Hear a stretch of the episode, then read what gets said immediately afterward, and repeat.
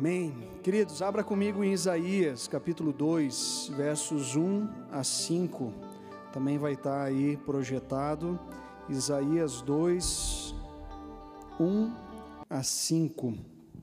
A palavra de Deus diz assim: Foi isso que Isaías, filho de Amós, viu a respeito de Judá e de Jerusalém. Nos últimos dias, o monte do templo do Senhor será estabelecido como o principal, será elevado acima das colinas e todas as nações correrão para ele. Virão muitos povos e dirão: Venham, subamos ao monte do Senhor, ao templo do Deus de Jacó, para que ele nos ensine os seus caminhos e assim andemos em suas veredas, pois a lei sairá de Sião de Jerusalém virá a palavra do Senhor. Ele julgará entre as nações e resolverá contendas de muitos povos. Eles farão de suas espadas arados e de suas lanças foices. Uma nação não mais pegará em armas para atracar outra nação. Elas jamais tornarão a preparar-se para a guerra. Venha, ó descendência de Jacó, andemos na sua luz. O profeta Isaías é dito que ele tem uma das visões mais profundas à, à semelhança de João em Apocalipse. Os, é, Isaías ele tem a oportunidade de, de desvendar um pouquinho daquilo que Deus irá fazer. Esse tempo de advento nós falamos da, sobretudo da vinda de Jesus. E quando nós falamos da vinda de Jesus, nós estamos falando daquilo que haverá de acontecer, a, a esperança que nos move. E Isaías aqui tem uma visão tão linda, aonde ele termina essa parte dessa visão dizendo que nenhuma nação mais se preparará para a guerra, porque haverá paz. Não é uma visão maravilhosa? Não é, não é a visão, cuja, cuja visão nos dá esperança em nossos dias. Mas todo profeta, assim como o profeta Isaías, eles, eles têm normalmente dois cenários diante deles. Eles têm um cenário de euforia e de alegria, que era um primeiro momento daquilo que Isaías estava anunciando. O povo vivia um tempo de prosperidade, o povo vivia um tempo em que tudo que eles plantavam uh, vingava, eles colhiam, eles viviam um tempo de muitos recursos e muita prosperidade, nesse, nesse tempo em que Isaías anunciava. Mas também em outro momento, Isaías anunciou para um povo disperso, um povo ah, sofrido, um povo sem esperança, um povo que vivia em profundo sofrimento. Então o profeta ele anuncia ora para um momento de grande alegria e ora para um momento de grande sofrimento. Eu acredito que a gente precisa crescer na, no discernimento dos sinais que Deus permite que aconteçam nas nossas vidas. Como você encara a alegria nos teus dias? Como você encara o sofrimento nos seus dias. Certamente, quando a gente encara a alegria, certamente você teve muitos momentos na sua vida em que você quis congelar o momento, não teve? Momento de realização, momento de profunda é, é, conquista. Você queria, puxa, se eu pudesse congelar esse momento da minha história e eu viver alegremente com, com tudo isso que eu estou passando, com tudo isso que eu estou conquistando. E você fica como deslumbrado diante da alegria, diante das conquistas que você ah, realizou. Como normalmente nós lidamos com a alegria? Muitas pessoas tornam Deus desnecessário no tempo de alegria. Nós não precisamos de Deus. Nós temos autonomia, nós conquistamos, nós podemos realizar, basta querer. Não existe limites. Se eu quiser, eu faço o curso que eu quero, eu conquisto o que eu desejo, eu viajo para onde eu quero e assim por diante. Deus se torna desnecessário. Salomão falou algo muito parecido em Eclesiastes. Ele disse assim: Não me neguei nada que os meus olhos desejaram, não me recusei a dar prazer algum ao meu coração. Muitas pessoas vivem o contexto das suas vidas a partir dessa realidade, aonde não há limites em sua história. O povo de Israel, nesse anúncio de Isaías, vivia grande prosperidade sob a liderança do rei Uzias. Era um tempo de muitas riquezas. Lá em Crônicas, segunda Crônicas, vai falar que eles tinham, ah, desenvolveu, conquistou cidade, desenvolveu agricultura, mas ele juntou um exército treinado e equipado de mais de 307.500 homens. Tinha um grande poder. Ele tinha certamente, ah, e a palavra mesmo reafirma que a queda ah, de Uzias, a queda do povo foi o orgulho que eles tinham. Mas o profeta também fala para um contexto de sofrimento, contexto de desesperança. Ninguém em sã consciência quer sofrer, ninguém deseja sofrer. Nós queremos viver sem nunca ficar doente, nós queremos viver sem nunca ter que perder alguém amado em nossa história, nós queremos desenvolver relacionamentos e nunca brigar, nós desejamos enfrentar ah, nenhuma situação complicada com os filhos, nós queremos viver sem sofrer. Como normalmente nós lidamos com sofrimento, o brasileiro lida com religiosidade.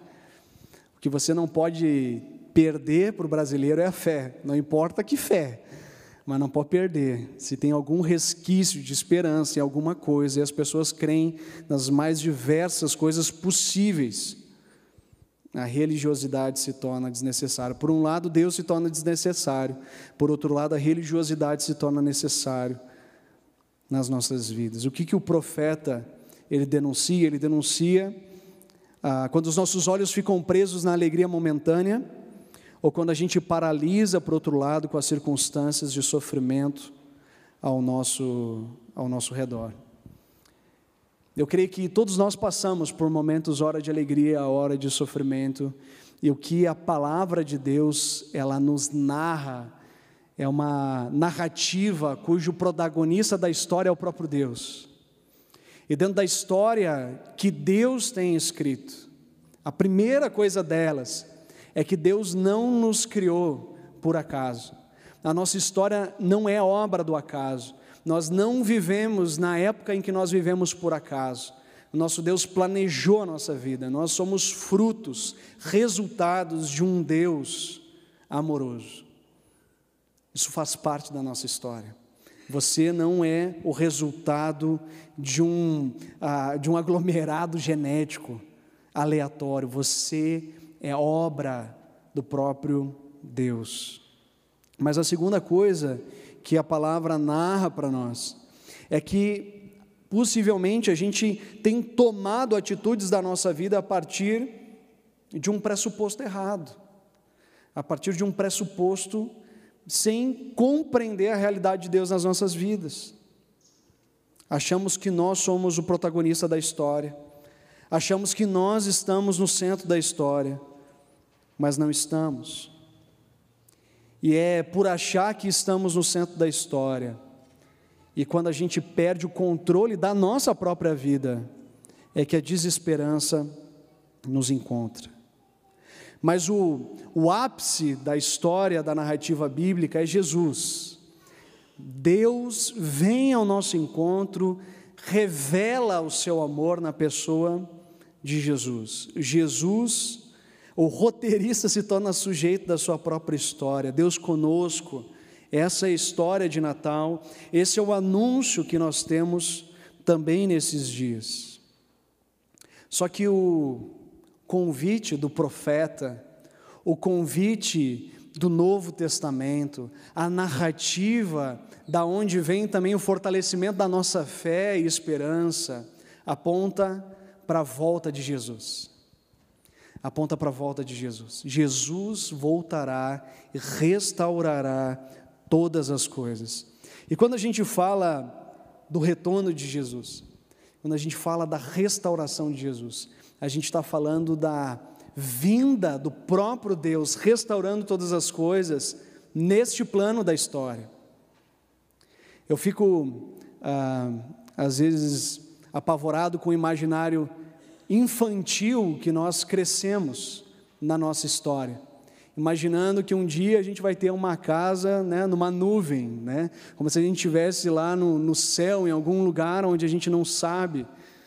Mas se você olhar para as Escrituras, você vai perceber que o jardim do Éden, que Deus havia criado o ser humano para estar, é um lugar físico e geográfico.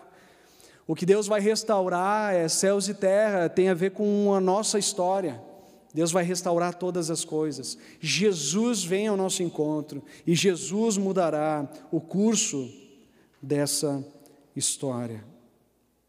Por isso, queridos, ah, existem duas questões que sem as quais a gente não tem como viver dentro dessa narrativa de Deus hoje. Essa, essa narrativa de Deus que nos impulsiona hoje a viver a nossa fé. Nós vivemos em dias de desespero, mas nós somos chamados a, um, a ser um povo da esperança. Mas sem esses dois pontos, sem essas duas verdades bíblicas, a gente vai viver como um povo desanimado, a gente vai viver como um povo amedrontado, a gente vai viver como um povo ah, que está acuado diante das circunstâncias complexas que nós vivemos. Como nós podemos viver os nossos dias com esperança?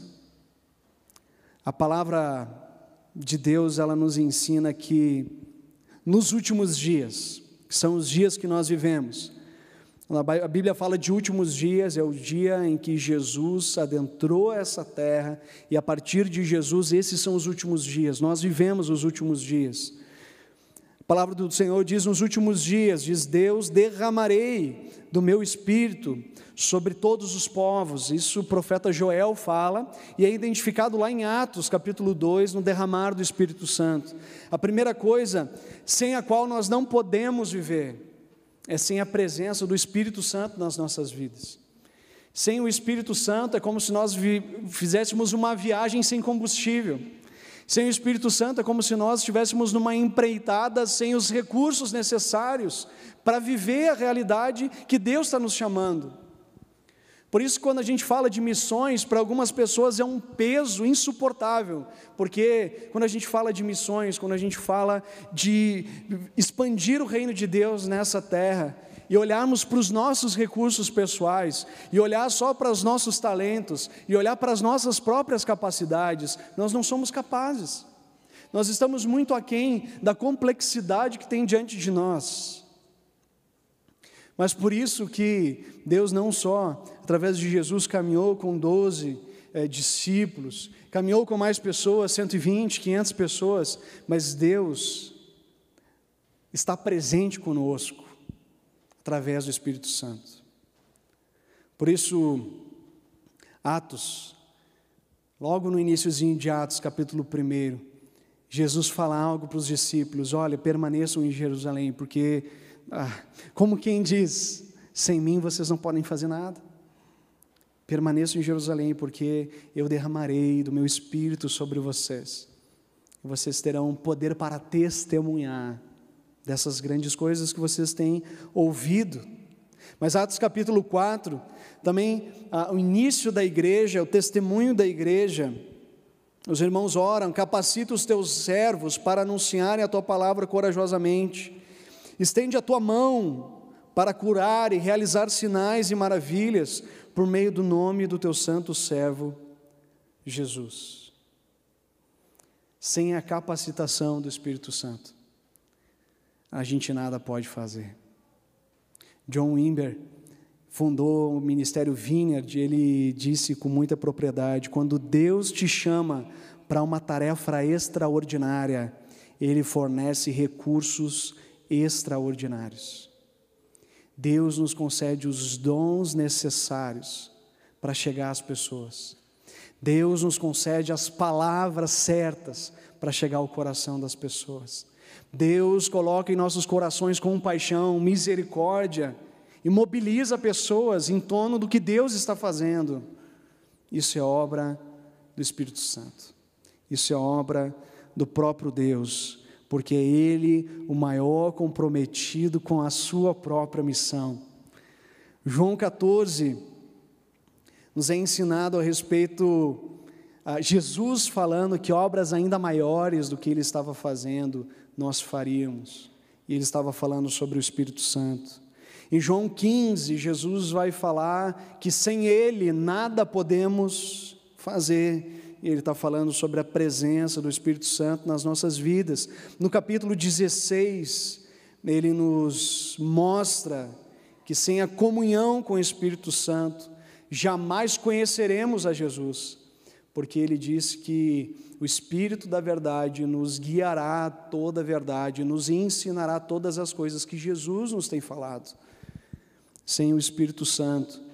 A Bíblia se torna objeto de nosso estudo, mas não transforma a nossa vida em testemunho. E lá em João capítulo 20, Jesus, depois de ter morrido, ressuscitou, apareceu para os discípulos e soprou sobre eles o Espírito Santo. E disse: Assim como o Pai me enviou, eu os envio. Sem o Espírito Santo, nada podemos fazer. Somos como que pessoas presas em nossa mediocridade intelectual, refletindo sobre missões, pensando em estratégias, mas sem a capacitação, sem o poder, sem a coragem, não saímos do lugar. Não há como, porque a obra dele, ele é Senhor sobre a missão, é ele o maior interessado na vida de cada pessoa. Deus está fazendo a sua obra no nosso meio. Louvado seja Deus por isso. Mas também a segunda coisa, além da capacitação do Espírito Santo, algo que precisamos desejar mais, e falo por mim mesmo, precisamos desejar mais, é a respeito da vinda do Senhor Jesus. Se você tem a sua Bíblia, abra comigo em 2 Pedro, capítulo 3 desejar a vinda do Senhor Jesus, desejar que Ele venha, clamar pela vinda do Senhor Jesus, viver na perspectiva de que Jesus está voltando, isso muda as nossas prioridades, nos dá maior urgência para aquilo que Deus está fazendo. Saber que Jesus está retornando não nos coloca planos tão longínquos, mas nos leva a perguntar o que, que nós estamos fazendo hoje, o que, que nós estamos semeando hoje,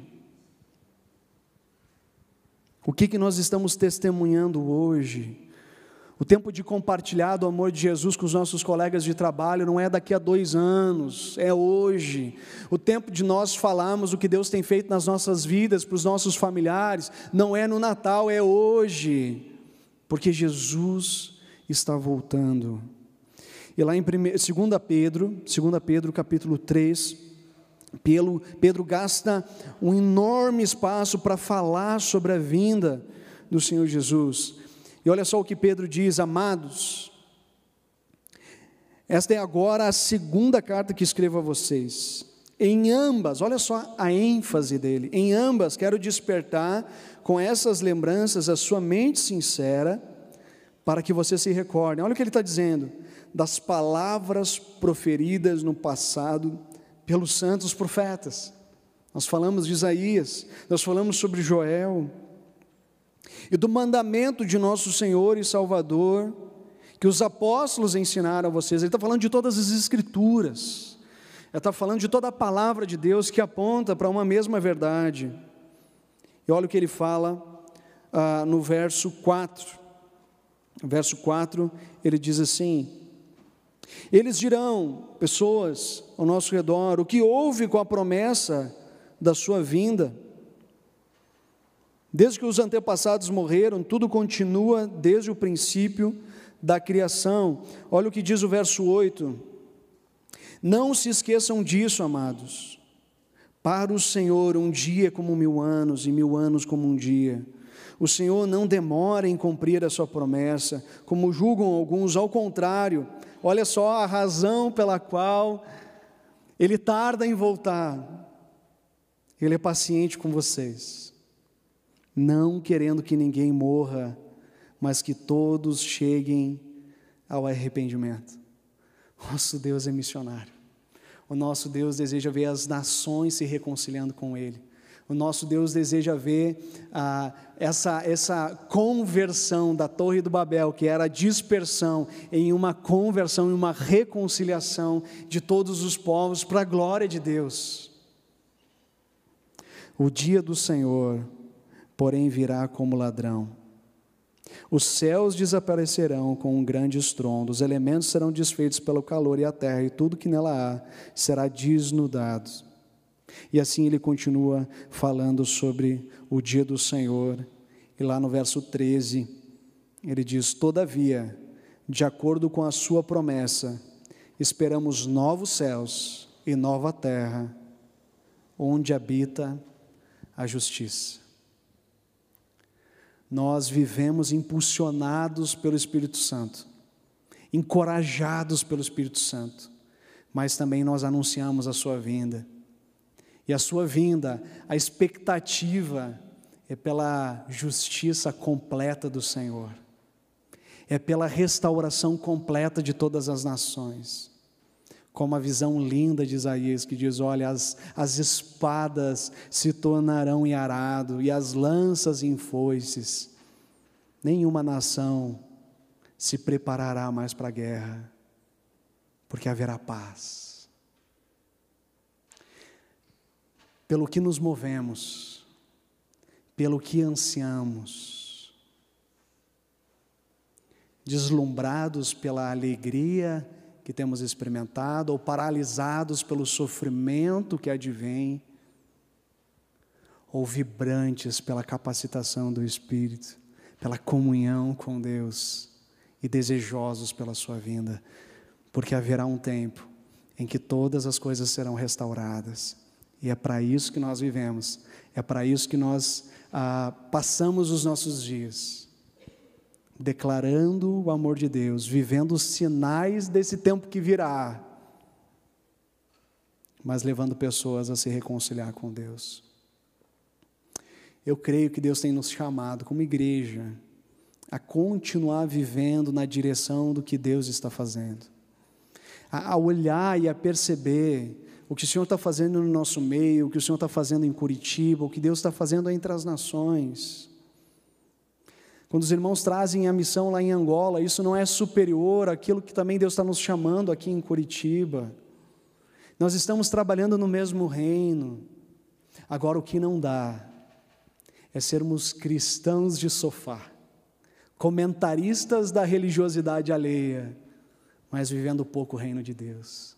Precisamos nos envolver, precisamos nos engajar no que Deus está fazendo. Precisamos, às vezes a gente se pergunta o que fazer, para onde ir.